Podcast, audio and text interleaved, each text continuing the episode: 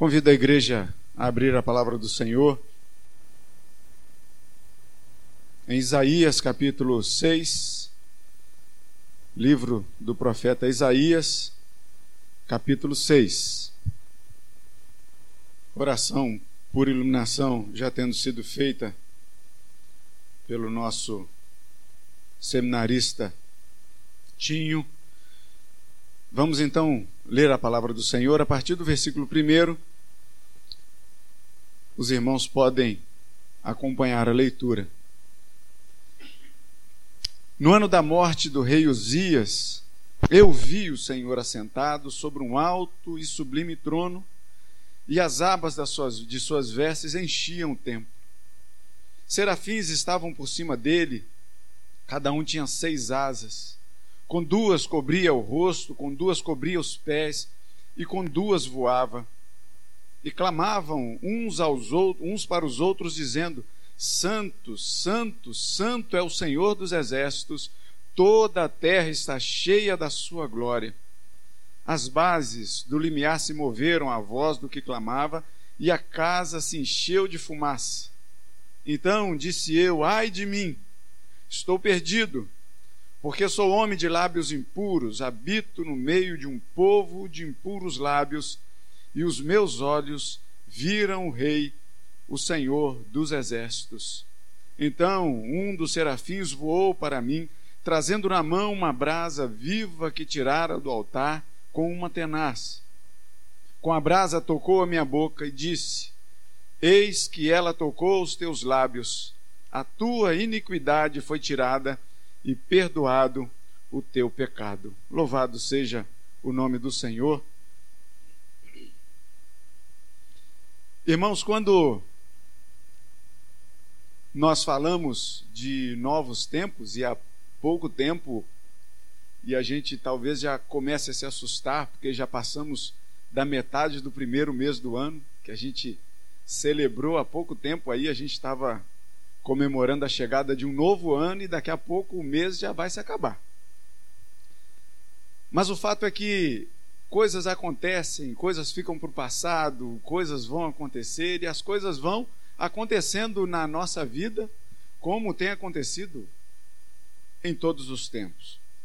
E a gente começa a falando a, a falar de um texto que fala e nomeia um rei, o rei Uzias. O rei Uzias que era um, um rei bastante próspero, que fazia o que era reto diante do Senhor, que no final deu uma vacilada, porque qual humano que não vacila?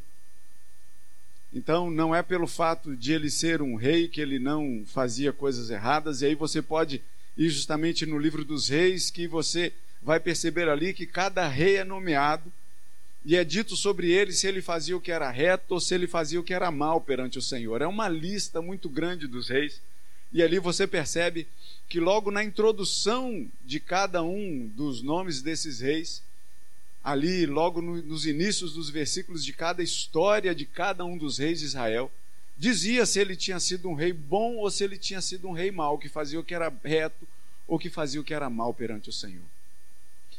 Mas o fato é que Isaías ele, ele nos traz uma informação histórica, dizendo que no ano da morte deste rei, do rei Uzias. Rei que a gente bem sabe que quem coloca os reis naquele lugar é o Senhor, quem destrona reis é o próprio Senhor, porque o Senhor é o Senhor da nossa vida e o Senhor da nossa história. Mas Isaías traz esse fato para a gente, esse fato histórico, dizendo que no ano da morte desse rei, ele viu o Senhor assentado sobre um alto e sublime trono, e as abas das suas vestes enchiam o templo.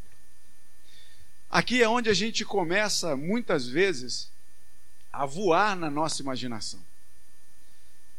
Porque eu não sei se você tem essa noção, mas nós, humanos, nós sentimos a necessidade de, de fatos que vão é, nos ajudar no, na, na nossa forma de pensar, na nossa forma de interpretar as coisas. Muitas vezes nós precisamos tocar as coisas, nós precisamos usar os nossos sentidos para que a gente tenha a compreensão boa e interessante daquilo que nos é contado. Então eu não sei que templo você imagina, mas talvez você imagina um lugar, não sei se como esse aqui, mas talvez você figure um templo na sua mente. Um templo que é seu, que é diferente do templo que a pessoa que está sentada do seu lado imagina também. Mas o fato é que quando nós lemos uma mensagem dessa, que Isaías viu o Senhor assentado sobre um alto e sublime trono, e as abas das suas vestes enchiam o templo. O templo.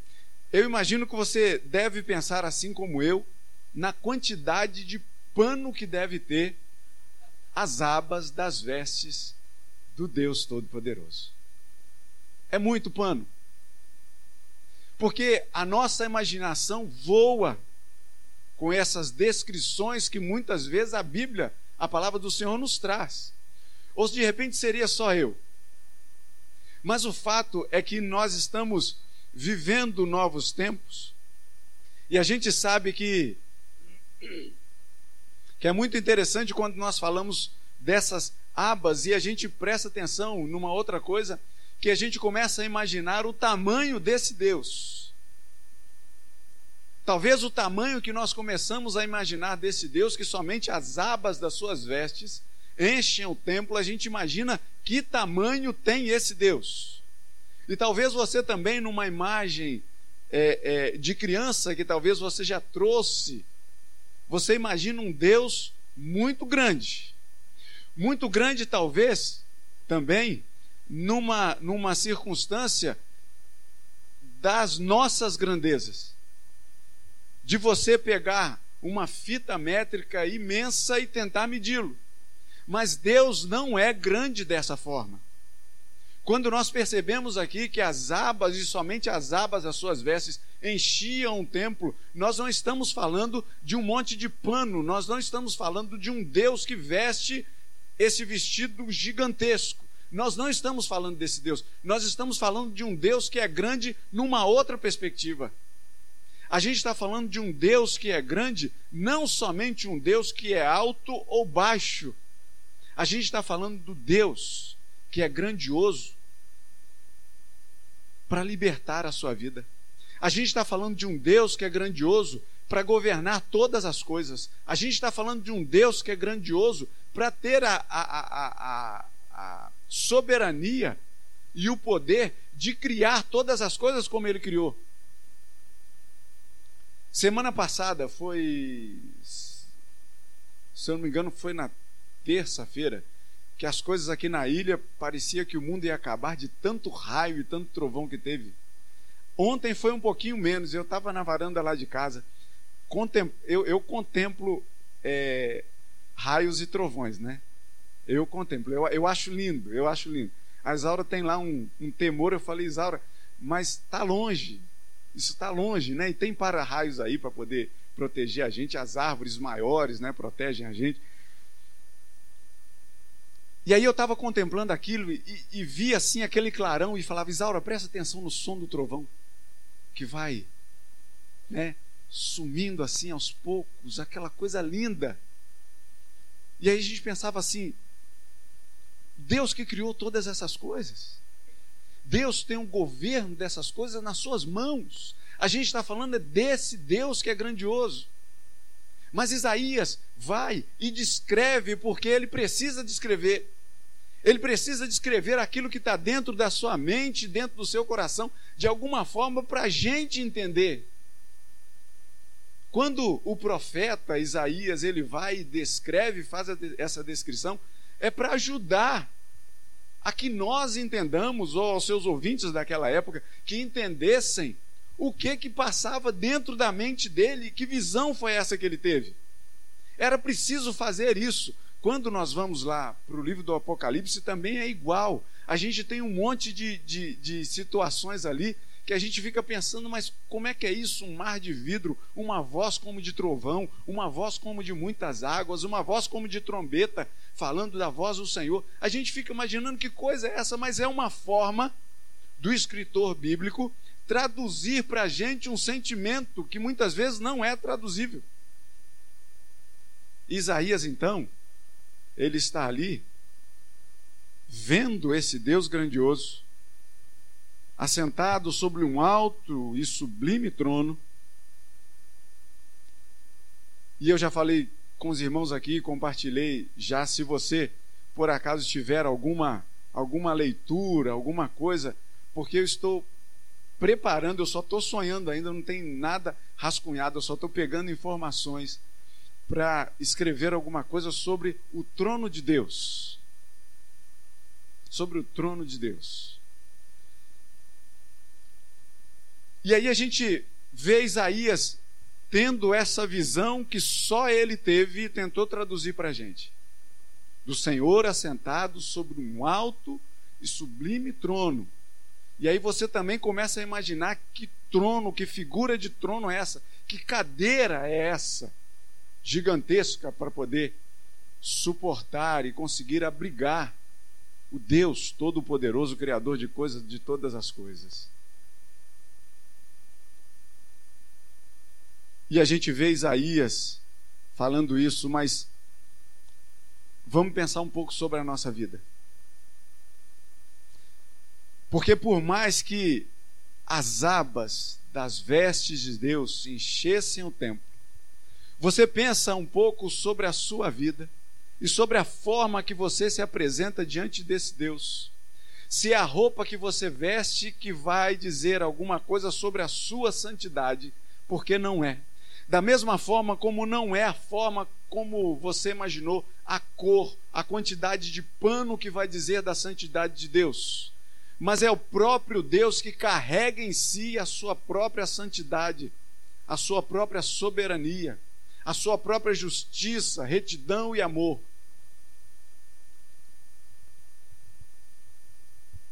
Quando nós olhamos aqui o texto e o texto vai seguindo, e aí então você começa a voar com esses serafins. Porque além de ser um Senhor que é muito grande, no versículo 2 continua dizendo que serafins estavam por cima dele, cada um tinha seis asas, com duas cobria o rosto, com duas cobria os pés, e com duas voava. Já começa aqui a, a embaralhar um pouco a sua visão desse ser celestial, de um anjo, de um serafim. Porque normalmente, como é que você imagina os anjos? Quando fala em anjo para você, você pensa em quê? Se for criança, você imagina um anjo barroco, daqueles que você tem costume a ver em igrejas barrocas. Uns, uns meninos bem rechonchudos, bochechas rosadas, cabelos anelados e umas asas miudinhas. É outro anjo que você imagina, se não for um anjo infantil. Mas se for um anjo adulto, você já imagina uma outra coisa. Você imagina, pelo menos assim, é da forma como eu imagino. Eu não sei você, tá? Um, um cara muito alto, magro, com umas asas gigantescas, que as pontas das asas, inclusive, rastam no chão. É assim o seu imaginário? E aí você começa a ler aqui que esses serafins que voavam sobre o Senhor, eles tinham seis asas. Com duas eles cobriam o rosto, com duas eles cobriam os pés, e com duas eles voavam. Começa a fugir da sua imaginação que tipo de criatura é essa. E muitas vezes, quando nós lemos os textos bíblicos, a gente deixa passar situações e coisas que o Senhor quer comunicar para a gente que é muito maior do que a nossa própria imaginação. Muitas vezes o Senhor fala, fala claramente para vocês algumas coisas, mas talvez nós nos vemos presos a ficar imaginando coisas. Porque veja bem como o texto continua.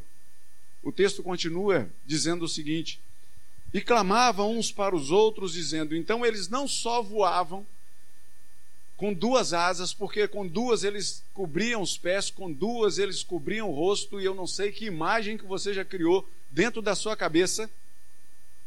Mas olha só o que, que diz no versículo de número 3. No versículo de número 3 diz assim: você pode ler comigo. E clamavam uns para os outros, pode ler comigo, dizendo: Santo, Santo, Santo é o Senhor dos exércitos, toda a terra está cheia da sua glória. Percebe que o Senhor não fica limitado tão somente às suas abas encherem o templo imaginário da sua cabeça. Porque, na verdade, a glória do Senhor enche toda a terra. A imagem daqueles serafins que voavam e que tinham seis asas de uma forma estranha à nossa compreensão, deixa isso de lado. Porque o que mais interessa nesse texto é o que aqueles serafins falavam de Deus. Eles falavam da santidade de Deus. Isaías não quer trabalhar com a sua imaginação sobre seres celestiais. Isaías não quer trabalhar com sua imaginação de como é esse trono, de como são essas vestes de Deus. Isaías quer trabalhar com você uma outra coisa. Isaías queria comunicar ao povo uma outra situação, uma outra realidade. Que de repente o povo estava longe da santidade de Deus. O povo estava longe de dizer que o Senhor é santo. E muitas vezes nós nos paramos para ficar imaginando como eram esses seres celestiais. Não devemos fazer isso a gente deve pegar no texto aquilo que realmente é o mais importante. E a parte mais importante desse texto é que Isaías está dizendo que o Senhor é santo, santo e santo. Essa repetição, inclusive de palavras, não é à toa. A repetição de palavras que os profetas, que os evangelistas usam, a repetição de palavras que nós temos na Bíblia são recursos de, de enfatizar as coisas. E nesse ponto aqui, enfatizava a santidade de Deus. Eu não sei que trono que você imaginava que Deus estava sentado no mais alto e sublime trono. O seu trono, trono sublime, será que era aquele trono feito de ouro, com um, um encosto muito gigantesco, com o Senhor assentado com aquele vestidão grande e, e a aba do, das vestes de Deus enchendo o templo? Não, Isaías quer dizer para você que Deus é santo e a glória dele enche toda a terra. A santidade de Deus é que está em evidência aqui, meus irmãos. O que Isaías está dizendo, não devemos ficar imaginando os seres voando, nós devemos ficar imaginando que Deus é santo.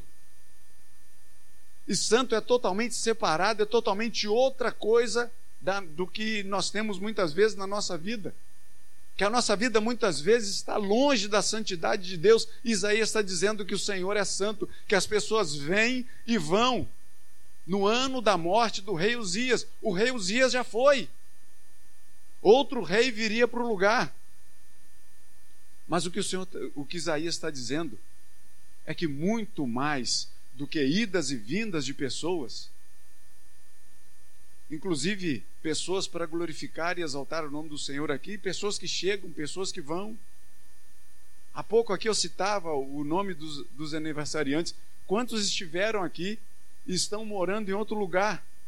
Talvez militares que são transferidos e tudo mais. Pessoas vêm e vão, mas a santidade de Deus continua. E continua a mesma. Porque Deus é o verdadeiramente totalmente santo, santo, santo e toda a terra continua cheia da sua glória. Louvado seja o nome do Senhor por isso. E essa glória de Deus, essa graça de Deus, essa santidade de Deus, ela é comunicada a nós de alguma forma. Porque aqueles seres celestiais que clamavam e faziam com que as bases do limiar se movessem a voz daquele que clamava, e a casa de Deus se encheu de fumaça. Perceba que a gente deve continuar focando na santidade de Deus. A santidade de Deus é tamanha que Isaías então chega no momento e fala assim: diante da santidade de Deus, eu não subsisto. O Senhor mesmo já havia falado que ninguém pode ver a Deus. Porque a santidade de Deus é tanta que se nós olharmos para Deus, a santidade de Deus é tamanha que se por acaso nós cruzarmos os nossos olhos com os olhos de Deus, a gente é consumido, porque a santidade de Deus é tamanha e nós não podemos estar diante de tamanha santidade, senão pelo nome de um.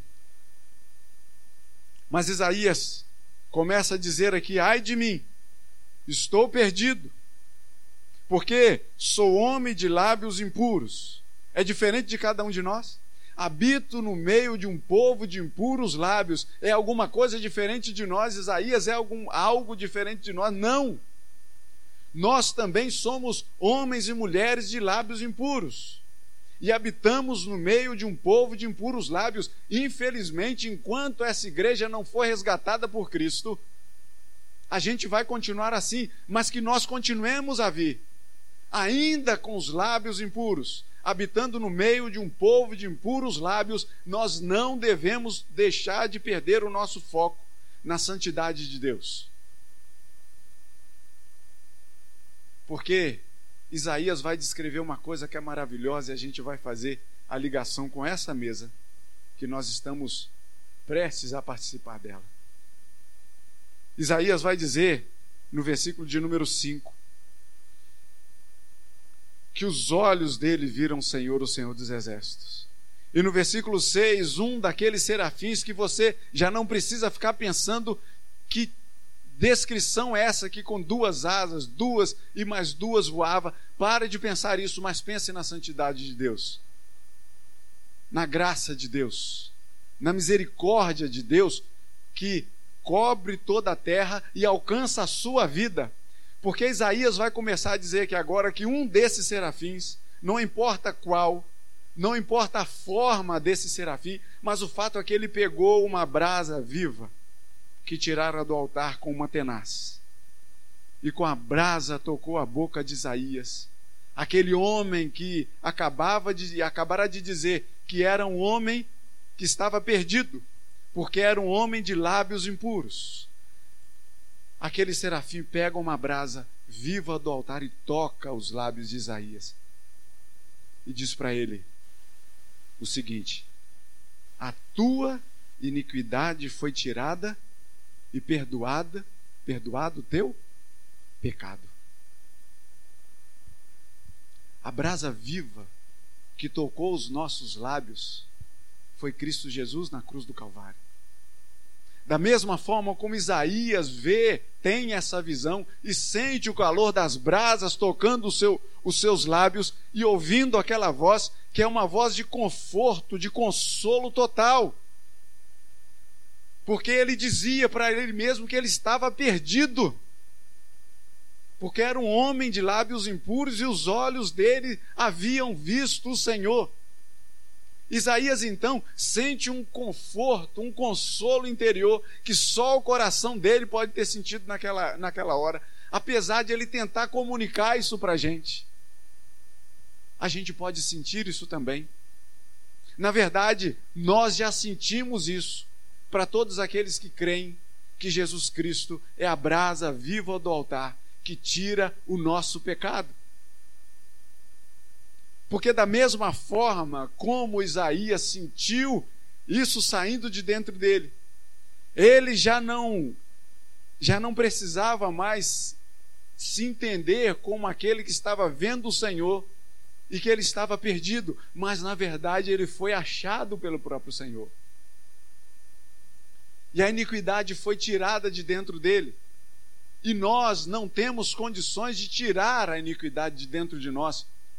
Mas o próprio Deus é aquele que pega com, com o seu amor, com o seu carinho, com a sua própria mão, envia o seu filho para morrer por nós. Nós que somos homens e mulheres de lábios impuros e habitamos no meio de um povo de impuros lábios. Os nossos olhos veem o Senhor. os nossos olhos veem o Senhor, que veio ao mundo, que pisou nesta terra, que em troca da alegria que lhe estava proposta, ele tinha o direito de ser a pessoa mais feliz deste mundo. Ele trocou essa alegria pela morte. Ele trocou essa alegria pela injúria que foi dita ao seu nome. Ele trocou essa alegria por levar umas boas chicotadas. Ele trocou essa alegria por levar bofetadas no rosto. Ele trocou essa alegria por levar cusparadas no rosto. Ele trocou essa alegria para estar pendurado no madeiro e olhando para cada um de nós, olhando para homens impuros e dizendo: Senhor, perdoa porque eles não sabem o que fazem. Nós estávamos ali crucificando aquele Senhor. Porque a minha e a sua vida que crucificaram o Senhor. Porque se não fosse o nosso pecado, o Senhor não precisaria ter ido ao madeiro. Mas ele foi.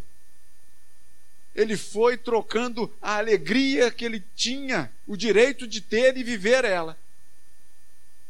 Ele foi para a cruz do Calvário para sofrer no meu e no seu lugar.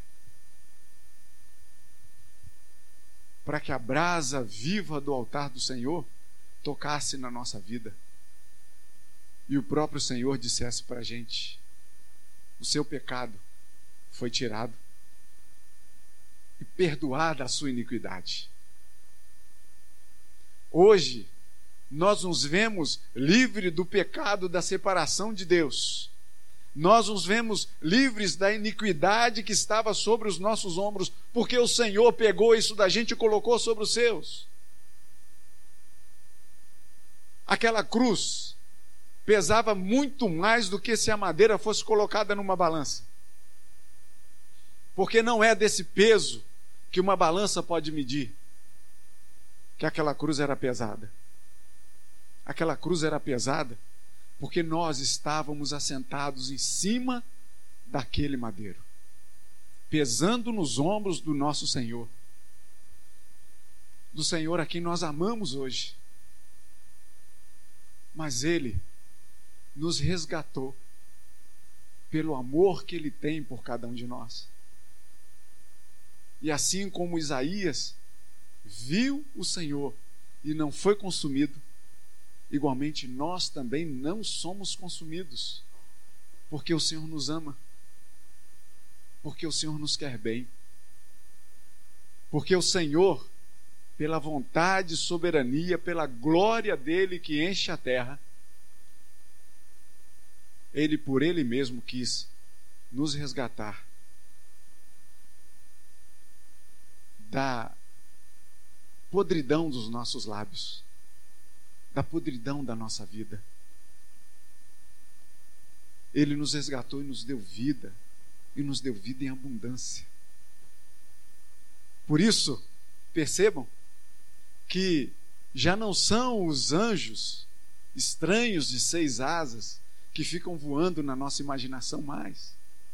Já não são as vestes do Senhor que é um monte de pano que enche o templo, já não é uma fumaça que enche aquele lugar, mas a gente vê a graça do Senhor tocar na nossa vida, tocar no nosso lábio e nos resgatar daquilo que estávamos destinados à perdição, ao tormento, e o Senhor então nos resgata e nos dá novidade de vida. Santo, Santo, Santo é o Senhor dos Exércitos. Toda a terra está cheia da Sua glória. Santo, Santo, Santo é o Senhor Jesus, que nos resgatou do nosso tormento e nos deu novidade de vida. Santo, Santo, Santo é o Espírito Santo do Senhor que apesar de sermos ainda e termos resquícios de homens e mulheres de lábios impuros, o Espírito Santo do Senhor teima maravilhosamente de ficar nos lembrando que o Senhor nos resgatou da nossa perdição. Que o Senhor nos abençoe, que nossos lábios possam proclamar a santidade de Deus, que os nossos lábios proclamem a graça do Senhor sobre a nossa vida. Que os nossos olhos não fiquem olhando para outras coisas senão que a gente foque na verdadeira noção do que é a nossa vida. Olhar para a santidade de Deus e o seu resgate por cada um de nós. Que Deus assim nos abençoe para a honra, glória e majestade dele mesmo. Amém.